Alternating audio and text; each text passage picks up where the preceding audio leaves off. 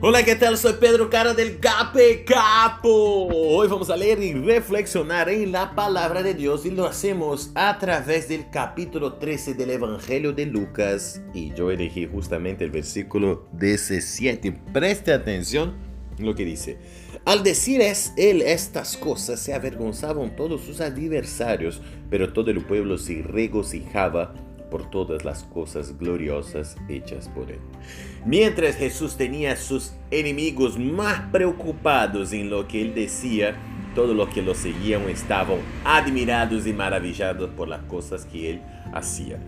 Y esta escena se da cuando Jesús decide en un día específico curar a una persona que necesitaba del alivio a su cuerpo y a su alma.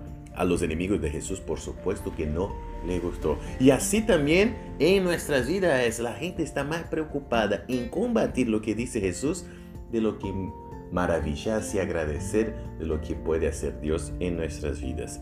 Mantengamos siempre nuestros ojos abiertos para entender más del amor de nuestro Padre. Yo espero que tengas un lindo día y que Dios te bendiga muchísimo. Chao, chao, chao, chao.